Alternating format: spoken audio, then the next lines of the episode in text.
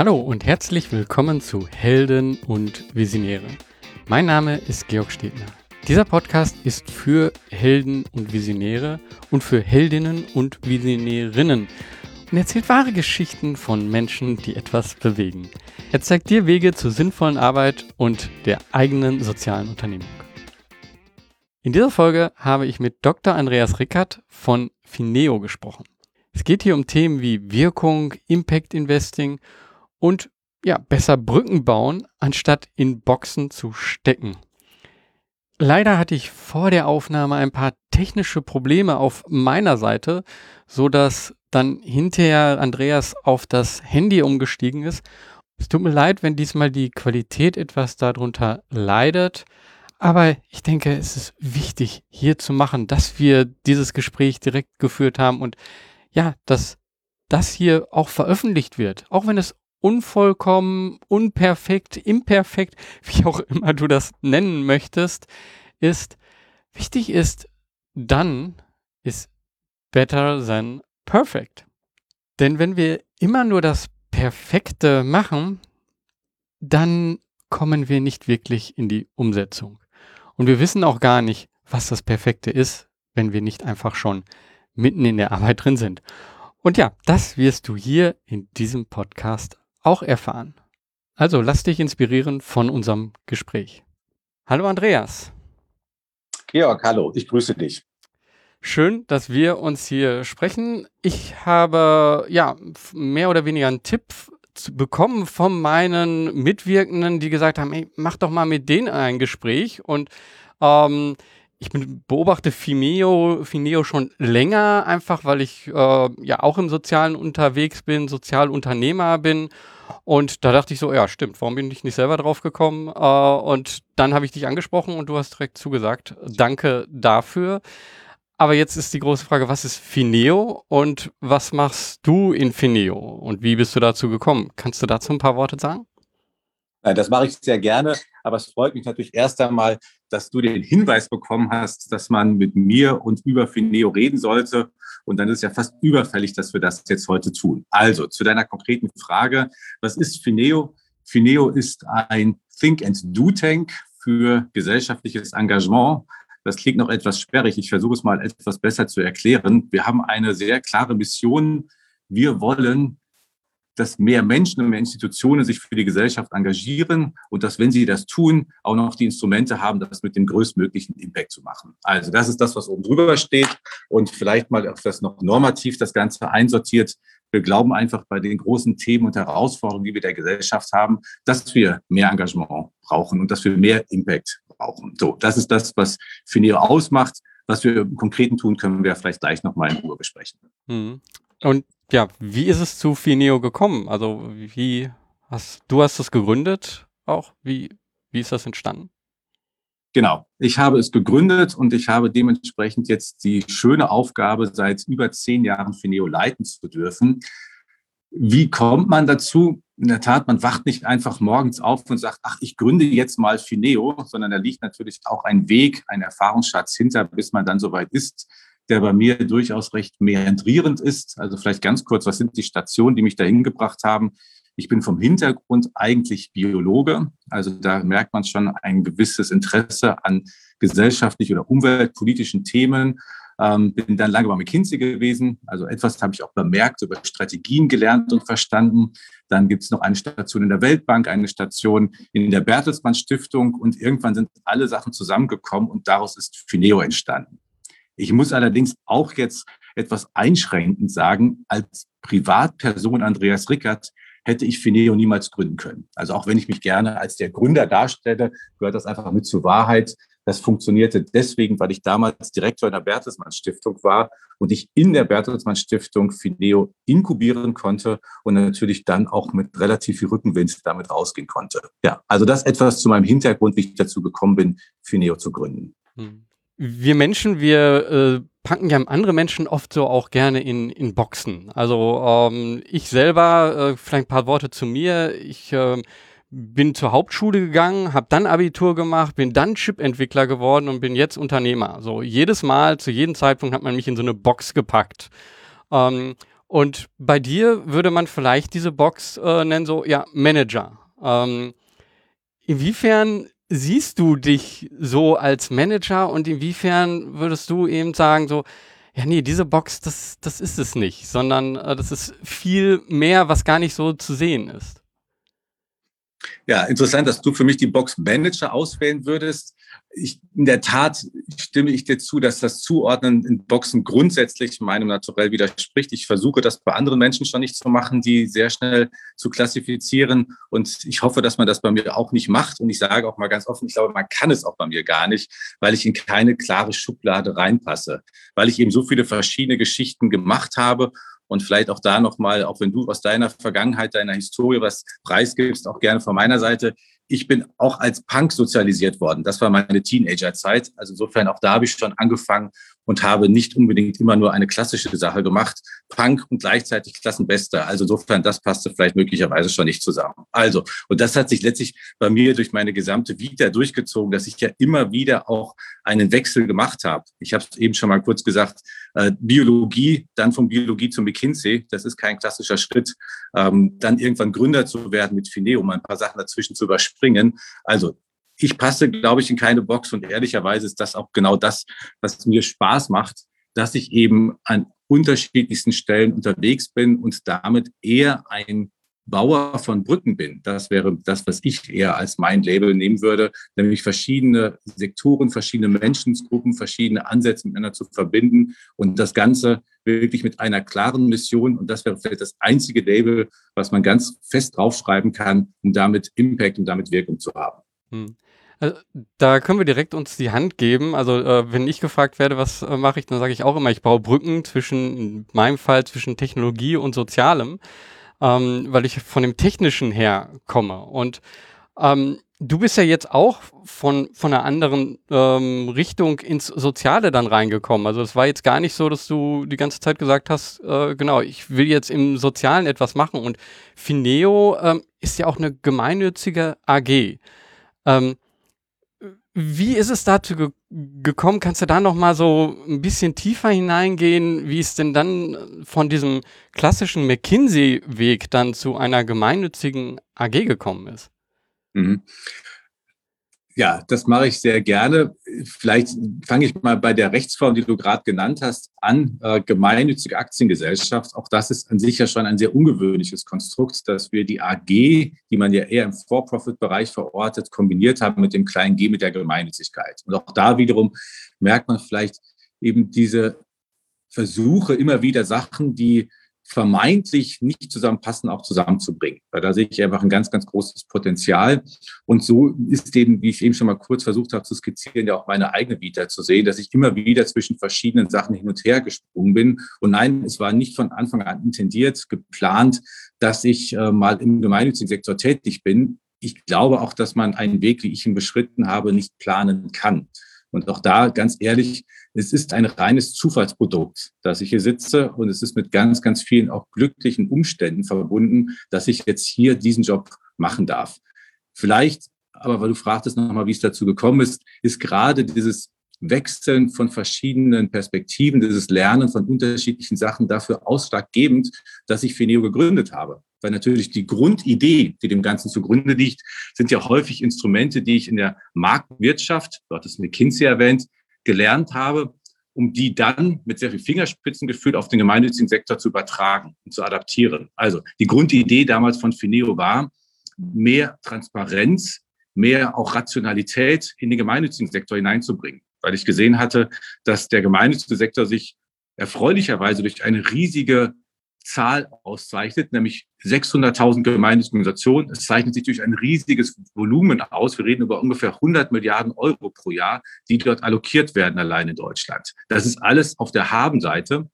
Gleichzeitig war und zum Teil ist immer noch der gemeinnützige Sektor systemisch komplett intransparent. Also man weiß überhaupt nicht, wer sind genau diese 600.000 Organisationen, wem sollte man das Geld geben, was ist das, was einen Impact hat mit dem Geld. Und das war die Ausgangsidee von Fineo zu sagen, wir wollen mehr Transparenz in den Sektor reinbringen, mehr auch rationale Analysen und Zahlen, um damit dann eine bessere Allokation, also eine bessere Verteilung von Geldern zu machen, um damit einen größtmöglichen Hebel zu haben, einen größtmöglichen Impact. Und das ist eben genau das, was ich eben kurz versucht habe zu sagen.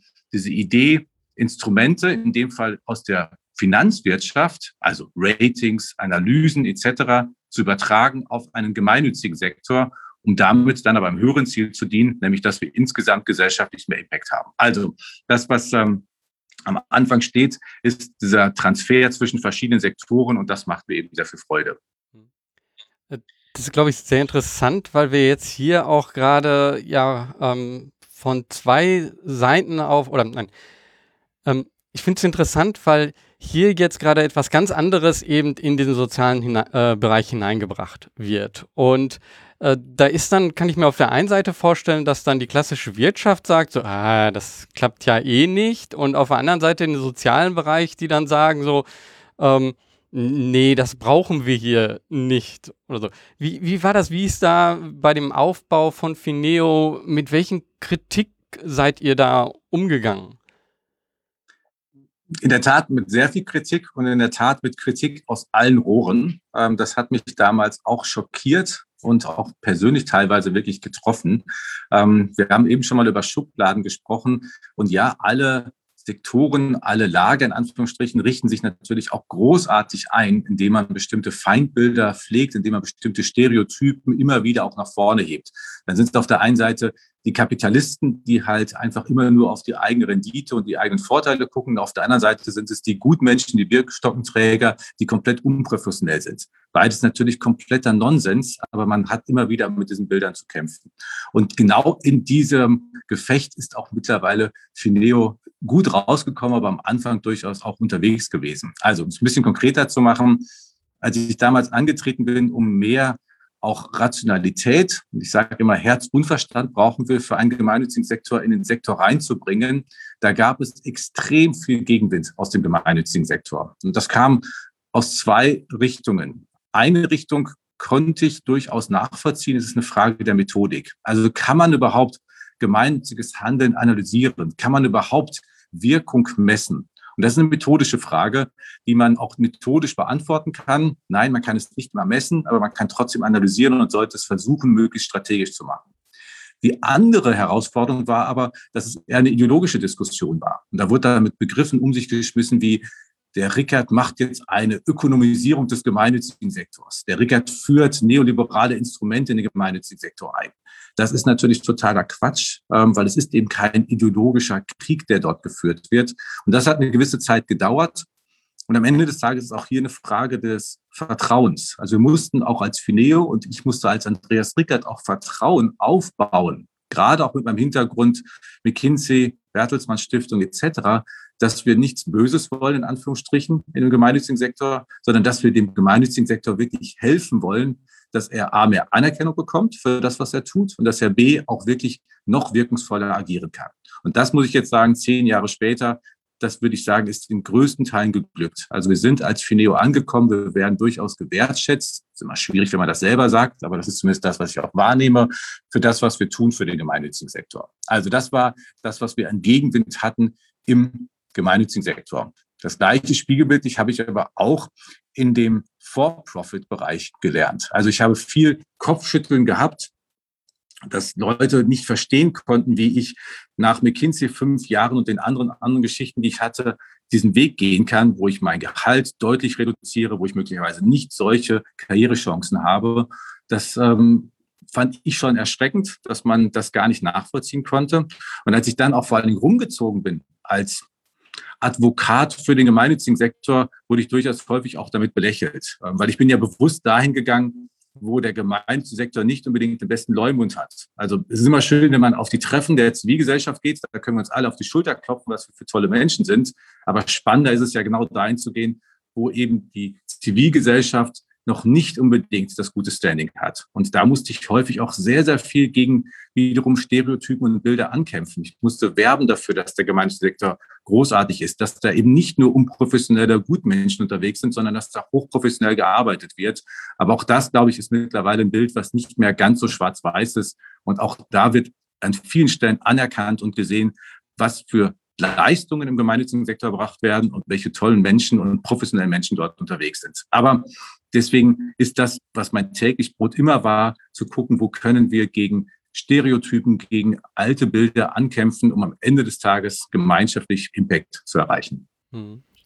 Bevor wir jetzt genau darauf eingehen, vielleicht auch noch auf Fineo, Impact und die Wirkung, die er erzeugt, würde ich gerne noch mal kurz zu dir noch mal zurück, ähm, und zwar diesen, diesen Punkt genau dazwischen zu finden. Also äh, du sagtest, du warst Punk, dann äh, auf der anderen Seite eben als Berater hinterher gearbeitet. Und was ist der Antrieb, der dann wirklich diese, diese Kombination dann dazu gebracht hat, ja in gewisser Weise jetzt auch gegen Windmühlen zu kämpfen und Fineo aufzubauen. Also was war für dich der Antrieb, dass du die ganze Zeit dabei warst und nicht gesagt hast, macht doch euren Scheiß selber. Also ich sag mal jetzt so, da, da war ja irgendwo ein innerer Antrieb auch. Was, was war das und was hat das befeuert?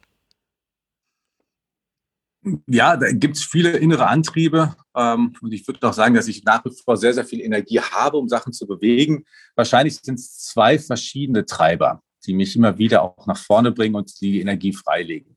Das eine ist wirklich, das klingt jetzt ein bisschen pathetisch, der Wunsch, einen Unterschied zu machen, einen gesellschaftlichen Mehrwert zu machen. Es war immer schon, dass ich daran Freude hatte. Wie gesagt, ich habe Umweltschutz angefangen zu studieren, weil ich eben im Bereich Umweltschutz etwas für die Welt tun wollte. Also das ist, glaube ich, insgesamt ein Treiber von mir, äh, Purpose.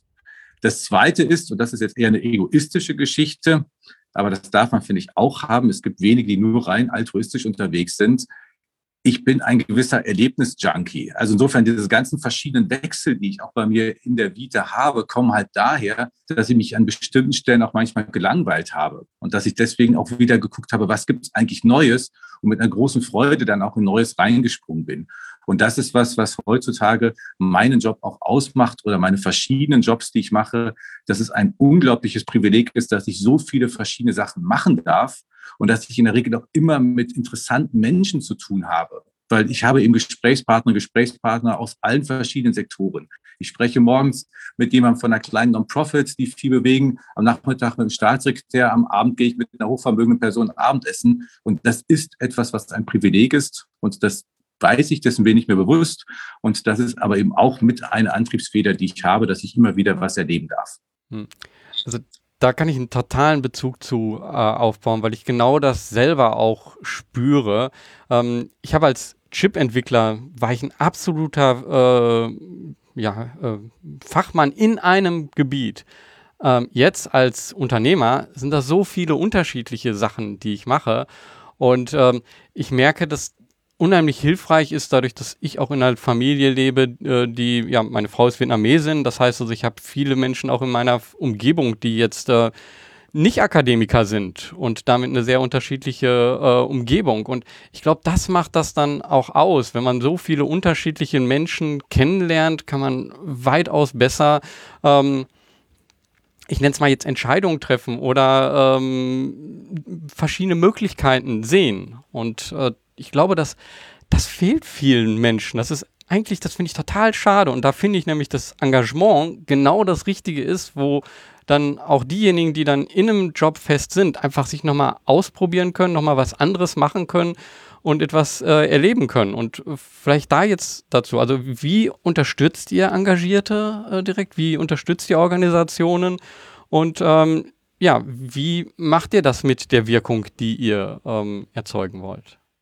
Ja, also erstmal in der Tat, ich stimme mir sehr zu, dass das Schöne am gemeinnützigen Sektor und am gesellschaftlichen Engagement ist, dass dort häufig auch Leute zusammenkommen, die im normalen Leben in Anführungsstrichen gar nicht miteinander zu tun hätten. Ähm, also es kann auch von daher ein großer Aspekt der Teilhabe und der Inklusion mit sich bringen. Zu der konkreten Wirkungsweise von Fineo, also wie gesagt, oben drüber steht die Mission, dass wir mehr Engagement haben wollen, ein besseres Engagement. Und darunter gibt es eine ganze Wertschöpfungskette von Themen, die wir machen. Also das fängt an, dass wir zum einen Agenda-Setting machen. Also wir versuchen das Thema immer wieder auch in unterschiedlichen Zielgruppen zu platzieren, dass man sich überhaupt engagieren sollte. Der zweite Block ist, dass wir analysieren. Das heißt also, wir versuchen zu verstehen, was sind große Herausforderungen, was sind Lücken, in die man reingehen kann, was sind vielleicht auch Ansätze, die funktionieren, was sind auch Ansätze, die nicht funktionieren. Also mal einfach eine Zahl genannt. Wir haben mittlerweile über 3000 gemeinnützige Organisationen mit einer tiefen Due Diligence, mit einer tiefen Analyse uns angeschaut und verstehen natürlich dementsprechend auch, was sind Ansätze, die wirken, welche die vielleicht auch nochmal verbessert werden können, etc. Also das ist der zweite Block, alles, was so Marktintelligenz ist. Und du hattest gefragt, was kann man auch nutzen? Das ist fast alles öffentliches Gut, was wir zugänglich machen auf unserer Webseite.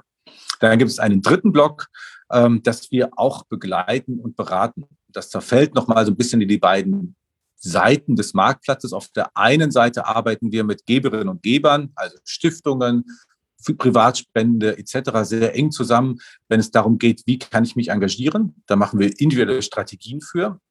Und auf der anderen Seite versuchen wir, die Breite des gemeinnützigen Sektors zu befähigen. Also ganz konkret beispielsweise kennst du vielleicht das Kursbuch Wirkung. Das ist mittlerweile etwas auch zum Standardwerk des gemeinnützigen Sektors geworden. Das kann man kostenlos bei uns anfordern oder runterladen. Ich glaube, mittlerweile 70.000 Exemplare gibt es auch schon draußen im Markt.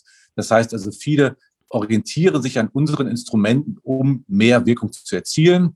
Und wir gehen da gerade auch noch die nächste Stufe. Wir haben den Scala Campus gelauncht. Das ist eine Online-Plattform, wo wir eben auch nochmal versuchen, eine Befähigung, ein Empowerment des gemeinnützigen Sektors zu unterstützen. Also das vielleicht einfach mal so ein bisschen als die gesamte Wertschöpfungskette von Fineo. Wir, wir machen Agenda-Setting für das Thema Engagement. Wir versuchen zu analysieren, Instrumente zu entwickeln. Und das Dritte ist, wir versuchen zu begleiten, sowohl auf der Geberseite als auch auf der operativen Seite.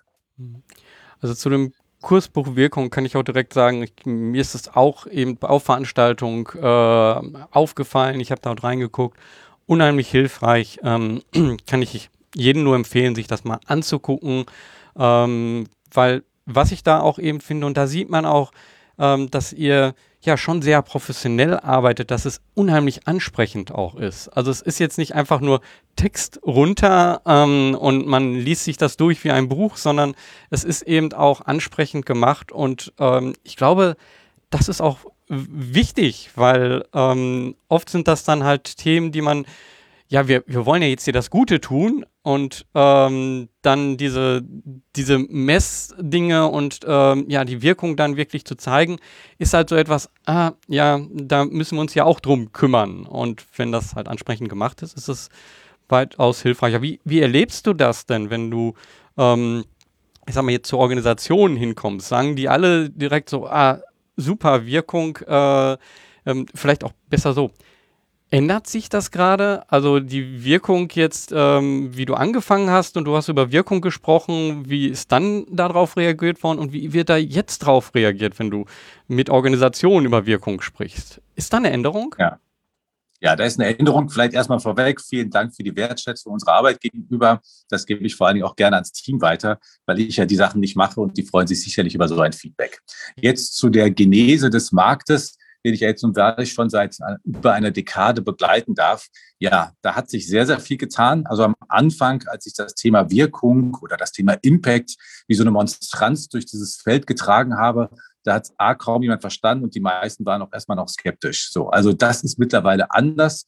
Das Thema Wirkung oder Impact ist mittlerweile omnipräsent. Ähm, also es gibt kaum eine Organisation, die nicht auch einen Wirkungsbericht macht oder die das versuchen, auch versuchen anzugehen, strategisch darzustellen. Und auch auf der ergebenen Seite ist es mittlerweile so, dass man eben sehr stark guckt, was kann man eigentlich erreichen. Es ist fast eine Situation, wo ich die Geister, die ich rief, schon wieder etwas zurückrudern muss. Also es gibt schon Tendenzen, die für mich zu weit gehen, dass man sagt, okay, wir investieren nur noch, äh, wo auch wirklich ein ganz, ganz klarer Wirkungsbericht ist, wo man ganz harte KPIs, also Indikatoren hat, die die Wirkung zeigen. Da warne ich dann schon davor, dass man eben auch wieder aufpassen muss. Das ist vielleicht schon fast typisch deutsch, dass wir uns jetzt an solchen Instrumenten so festklammern und dann auf einmal sagen, wir sind so zahlenverliebt, wir wollen jetzt auch im Impact-Bereich immer alles messbar haben. Das wäre zu viel, ähm, denn es geht am Ende des Tages bei dem Thema Wirkung weniger um das Methodische, es geht mehr um die Haltung. Für mich ist Wirkung eine Haltungsfrage, dass man wirklich etwas erreichen möchte, dass man das strategisch angeht. Ob man dann immer auch die Wirkung messen kann, ist noch meine zweite Geschichte. Also im Gegenteil, wir müssen manchmal auch den Mut haben, Interventionen, Projekte zu fördern, wo ich nicht messen kann.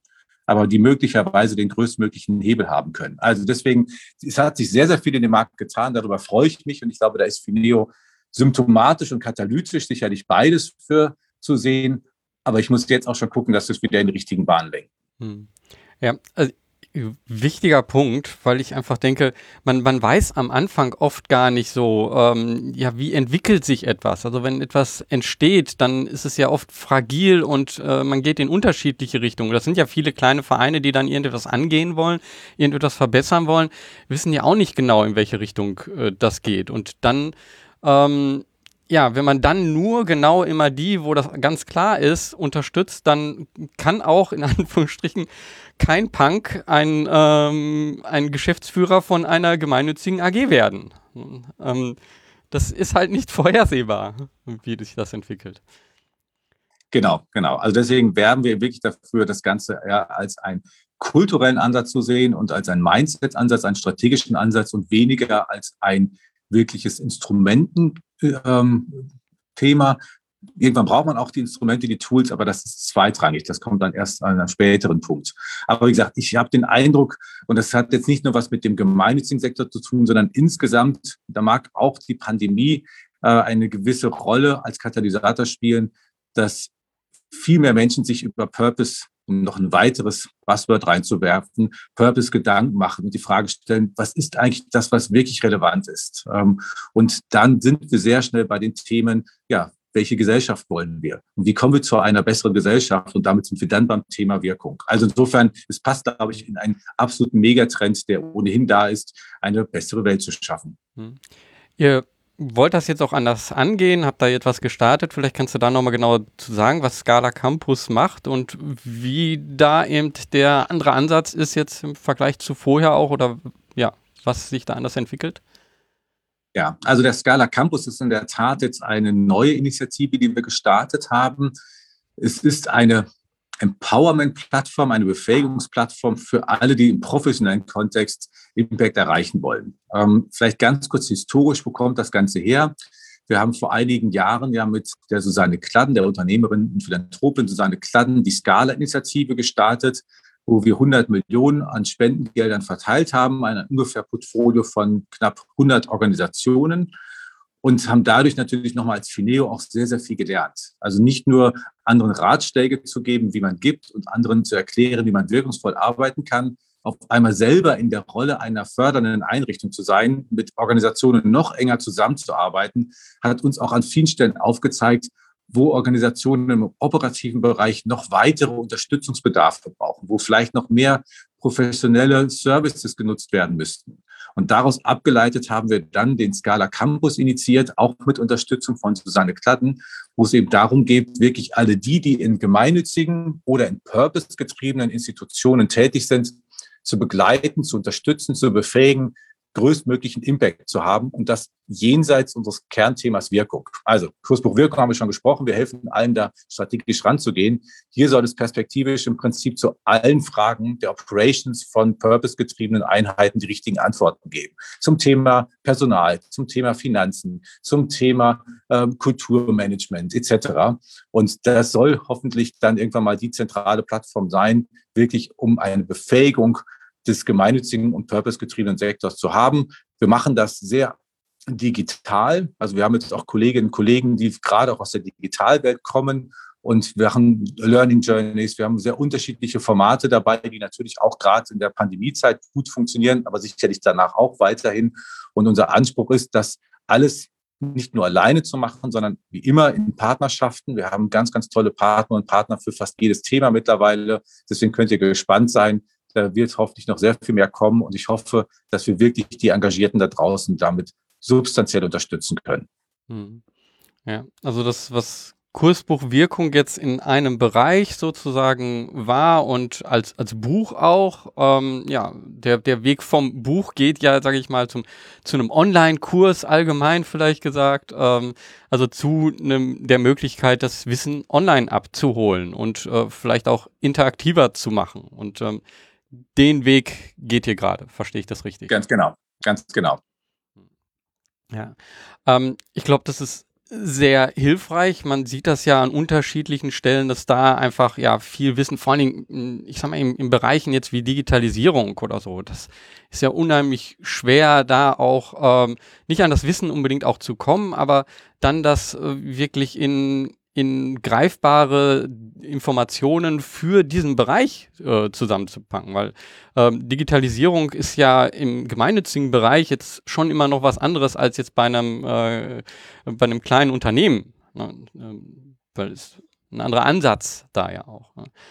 Ähm, ich würde gerne jetzt noch mal so neben dem, ähm, was du bei Fineo machst, äh, bist du auch zweiter Vorsitzender vom von der Bundesinitiative Impact Investing.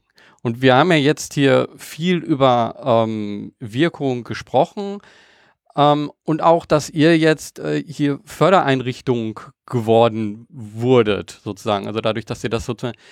Ähm, bevor wir jetzt so sagen, ähm, was ist äh, das Bund die Bundesinitiative Impact Investing, würde ich gerne nochmal so diesen Weg von, ähm, ja, wir wollen jetzt hier Wirkung äh, voranbringen, zu, zu dem auf einmal, wir, wir sammeln viele Gelder ein und wir sprechen eben auf der einen Seite mit den Menschen, die wirklich viel Geld in diesem Bereich geben wollen und bringen die auf der anderen Seite mit den sozialen das war ja nicht von Anfang an so. Du hast ja nicht einfach viele reiche Freunde gehabt und hast dann gesagt, so jetzt äh, bauen wir hier was auf, sondern ähm, das ist ja Stück für Stück entstanden.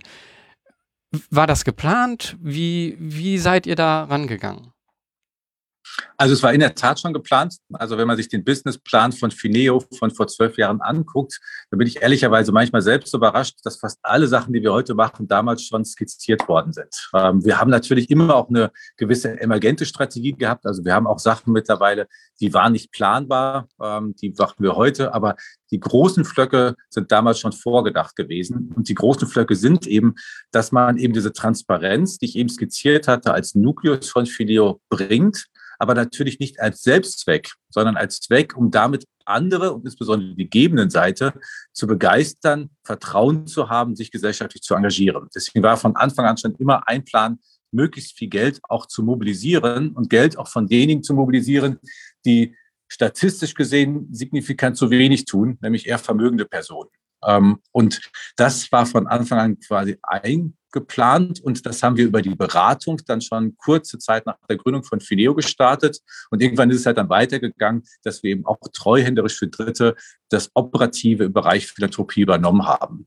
Susanne Kladden mit der SCADA-Initiative habe ich eben erwähnt, wir haben aber auch andere Privatpersonen, die uns Geld anvertrauen und dass wir mit diesem Geld dann rausgehen und versuchen dann auch wirklich einen Impact zu haben. Ähm, wir managen beispielsweise auch von anderen Philanthropinnen und Philanthropen Gelder oder deren Stiftungen, die operativ bei uns gemanagt werden.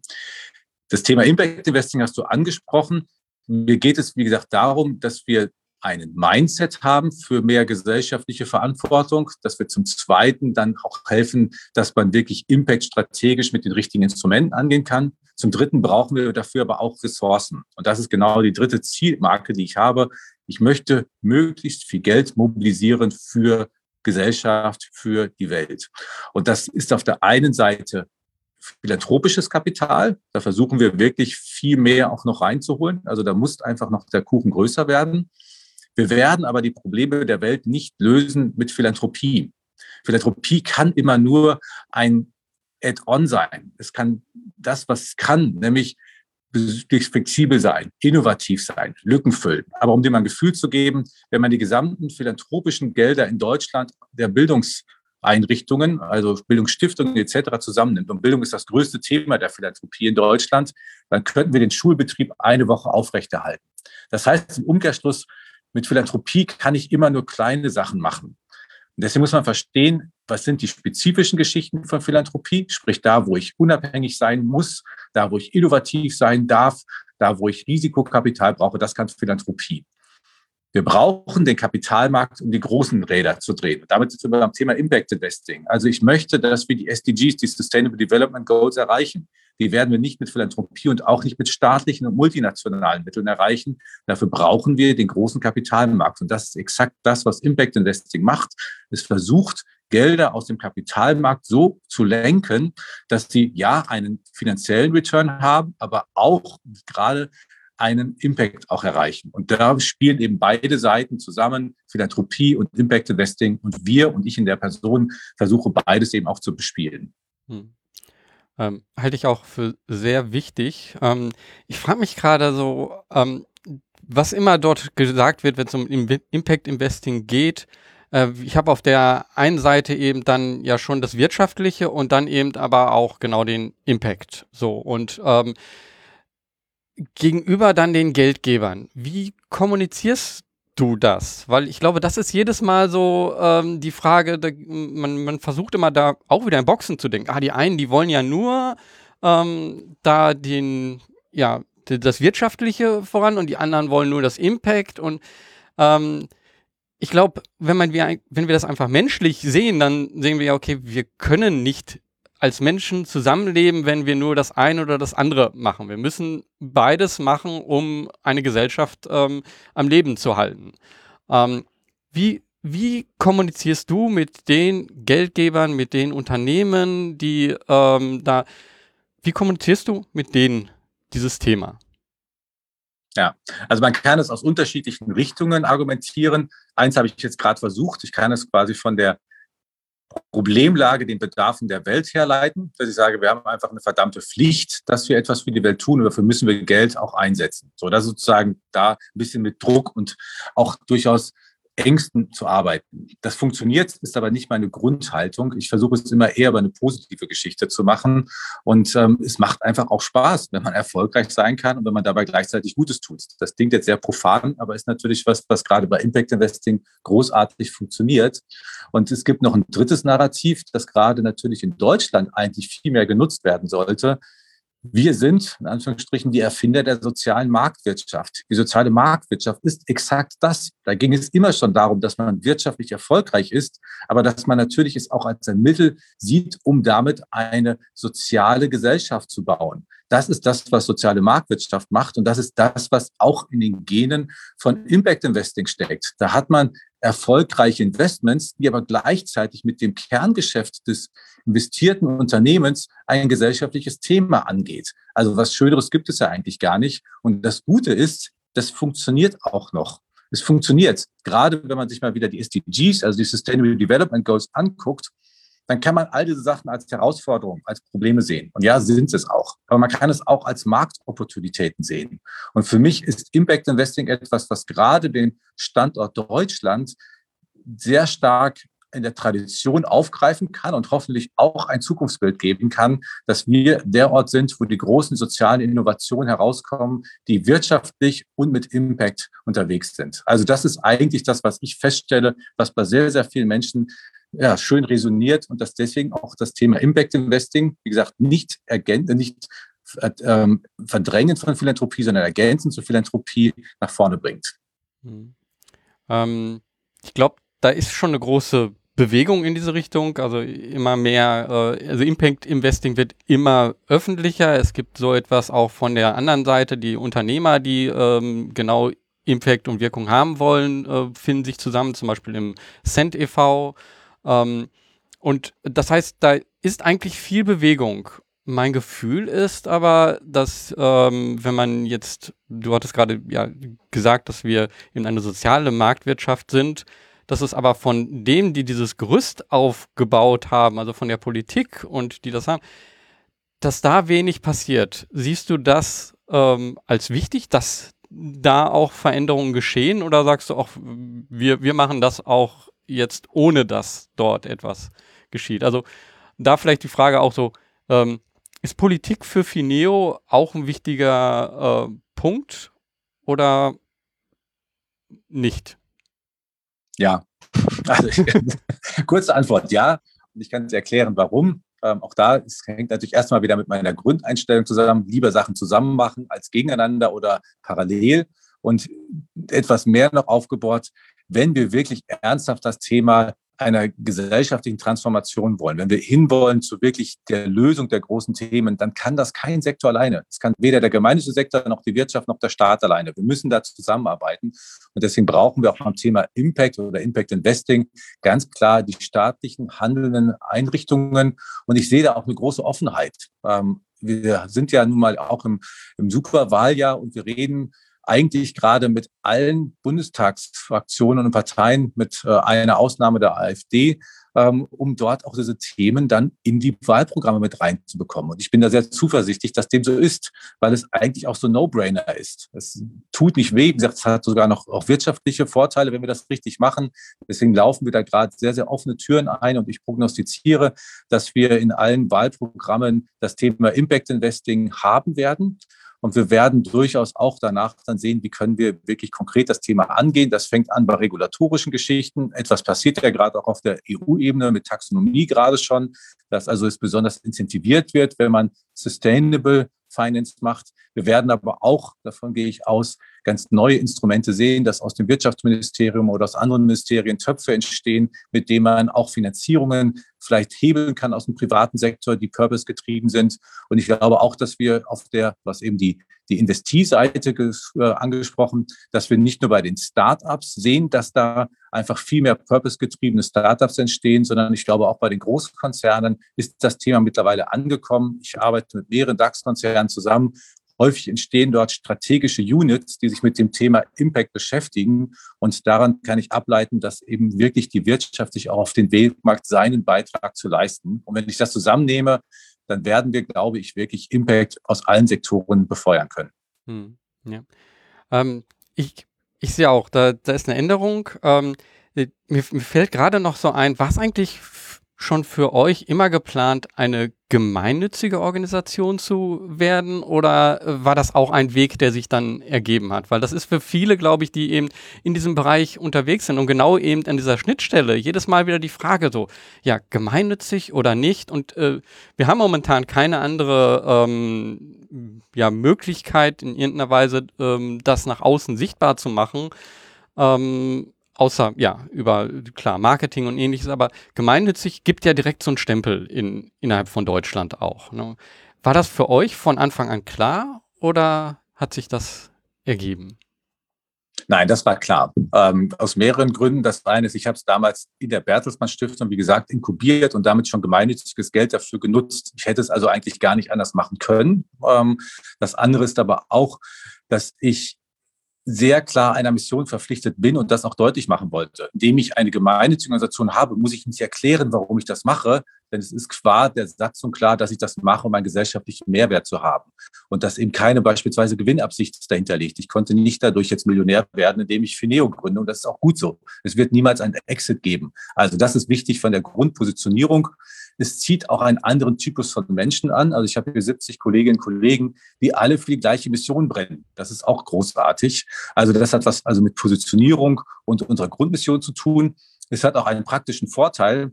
Äh, Fineo ist ein relativ komplexes Konstrukt, nicht nur bei dem Portfolio von Tätigkeiten, die wir machen, sondern auch bei der Art der Finanzierung. Und das Schöne ist, mit der GAG kann ich alle Finanzierungsarten für unsere Tätigkeiten nutzen. Das heißt, ich habe zum einen Fördermittel, das heißt, ich kann Spenden und Zuwendungen nutzen für unsere Think Tank Arbeit und ich kann gleichzeitig aber auch wirtschaftlich agieren im wirtschaftlichen Geschäftsbetrieb, wenn ich Unternehmensberatungen mache oder Philanthropieberatungen etc. Und das ist eine Freiheit, die, glaube ich, uns auch sehr, sehr viel Kraft gibt als Fineo. Also von unserer Grundpositionierung als auch unserem Geschäftsmodell. Hm. Ähm, ich stelle eine Frage immer wieder in, hier in dem Podcast, ähm, nämlich das, was du machst, gibt es irgendwie eine Geschichte, die dir zeigt, ähm, das ist das Richtige, das ist für mich das Richtige, ähm, dass das unterstreicht? Ja, tagtäglich.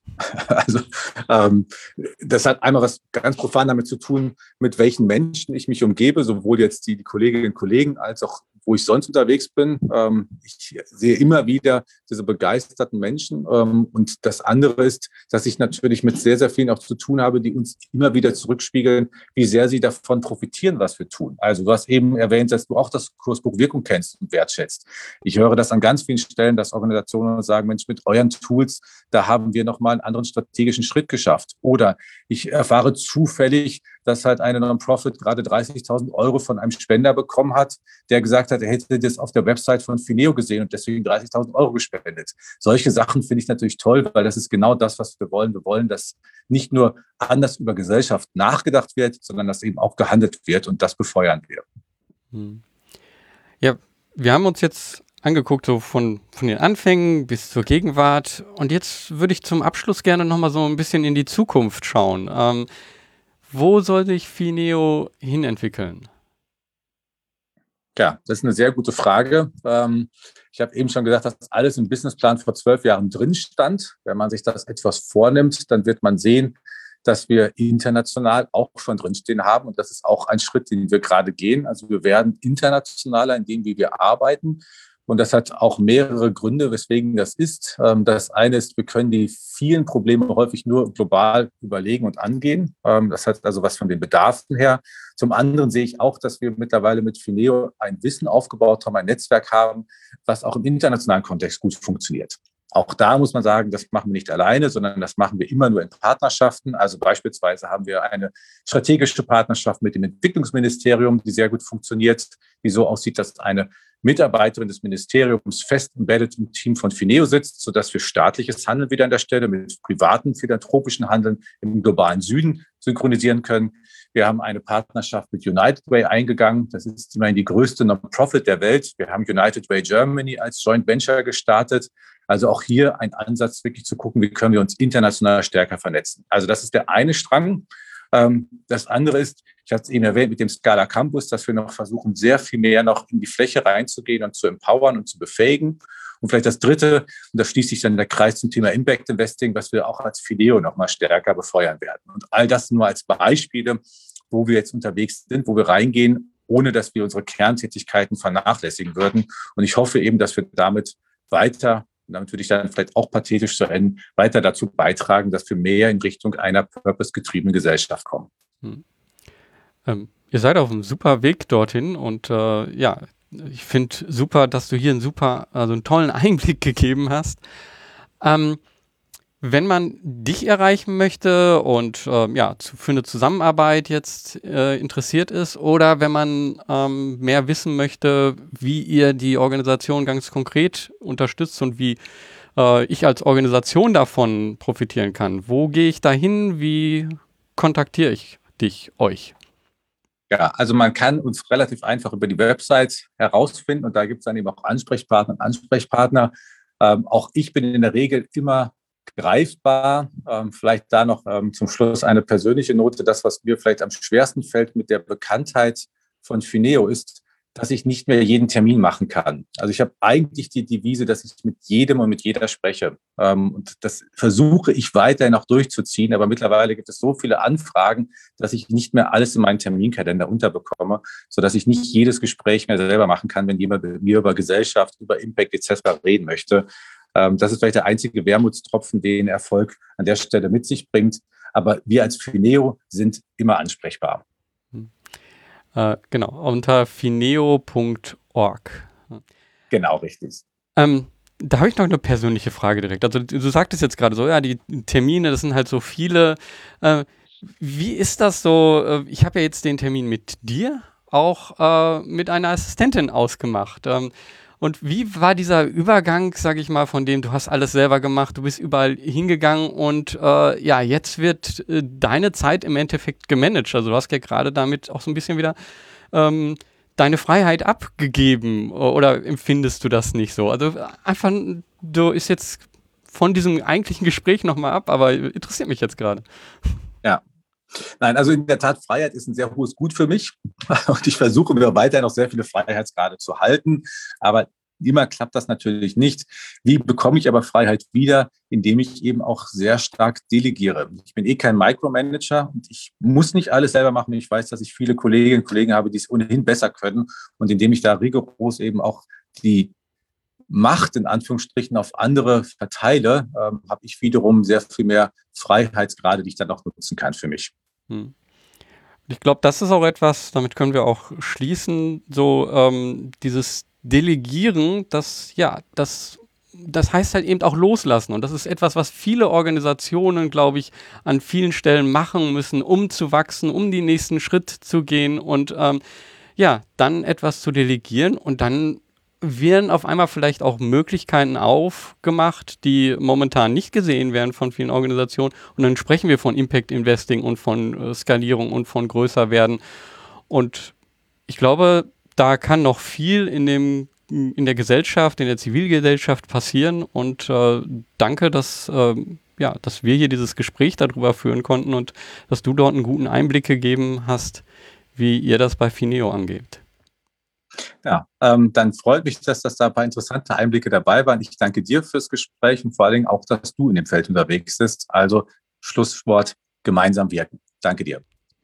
Danke. An dieser Stelle noch einmal danke, Andreas, dass du dir die Zeit genommen hast und hier so einen super Einblick gegeben hast. Hier waren wieder einige Punkte drin, die ich hier nochmal aus meiner Sicht zusammenfassen möchte. Zum einen haben wir über Wirkung und Impact Investing gesprochen. Ich glaube, wir stehen vor einer gesellschaftlichen Veränderung. Wir können nicht einfach so weitermachen wie bisher, ohne dass wir uns Gedanken über die Auswirkung machen. Wir müssen uns fragen, was hat Wirkung, damit wir genau das auch umsetzen, damit wir genau da auch ansetzen.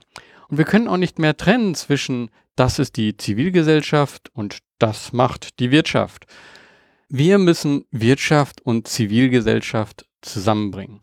Und ja, das ist das, was Fineo macht. Das ist das, was ich selber als Sozialunternehmer mache. Und das ist das, was eine große gesellschaftliche Änderung ist, die, glaube ich, hier so langsam auch in der breiteren Gesellschaft ankommt. Und da komme ich schon zu dem nächsten Punkt, den ich hier mitnehme. Lasst uns aufhören, in Boxen zu denken. Also Wirtschaft und gemeinnützig jeweils eine Box oder Investing oder Impact Investing, Manager oder engagierter Bürger. Wir alle leben in einer Gesellschaft zusammen. Wenn wir von unterschiedlichen Seiten die Herausforderungen angehen, können wir viel erreichen. Und dazu zählt dann auch direkt der dritte Punkt, den ich hier mitnehme, die persönliche Entwicklung. Wir wissen nicht, wo sich das Leben hinentwickelt. Wir wissen nicht, wo sich unser Leben hinentwickelt. Wenn wir das tun, was uns persönlich wichtig ist und das verbinden mit dem, was der Gesellschaft gut tut, dann können wir alle davon profitieren. Und das ist ein Grundgedanke, den ich aus dem Gespräch mit Andreas hier mitnehme, weil er sehr gut eben Brücken gebaut hat zwischen den unterschiedlichen Bereichen. Und wir können das alle, sowohl ehrenamtlich als auch beruflich. Wir müssen es uns zuerst vorstellen können und dann die ersten Schritte gehen. Also hier im Podcast ist es, glaube ich, immer wieder, dass es sichtbar wird. Also es gibt die Möglichkeit, aus seiner Berufung auch seinen Beruf zu machen. Und ein wichtiger Teil davon, und das ist der nächste Punkt, den ich hier mitnehme, ist eben auch ein Businessplan beziehungsweise eine Vision. Also ich glaube hier, von dem, wie Andreas das jetzt äh, erzählt hat, war dieser Businessplan auch irgendwo so eine Vision, die man erreichen möchte. Und da ist es wichtig, ja, das auch aufzuschreiben, das auch groß zu denken. Und dann aber die ersten Schritte zu gehen. Und man, man weiß dann nicht, wo sich das hin entwickelt. Auch wenn es zuerst unerreichbar scheint, und da sind viele Kritiken von unterschiedlichen Seiten. Den abschließenden wichtigen Punkt, den ich hier mitnehme, ist, wenn das, was du nach außen kommunizierst, zum Beispiel deine Vision, und das, wie du handelst, wenn diese beiden Dinge zusammenpassen, dann entsteht Vertrauen. Und dann wird Vision und Wirkung auch sichtbar. Wenn du dann auch zusätzlich Brücken baust zwischen unterschiedlichen Bereichen, dann werden auch Mitwirkende zu dir stoßen, die aus sehr unterschiedlichen Bereichen kommen. Und genau dann kannst du außerhalb von Boxen handeln. Und das sollten wir alle mehr. In welcher Box steckst du? Wobei möchtest du mehr Wirkung haben? Welche Vision hast du? Welche Brücken baust du? Lass uns gemeinsam die Welt bewegen. Mach was, beweg was. Dein Georg Stehen.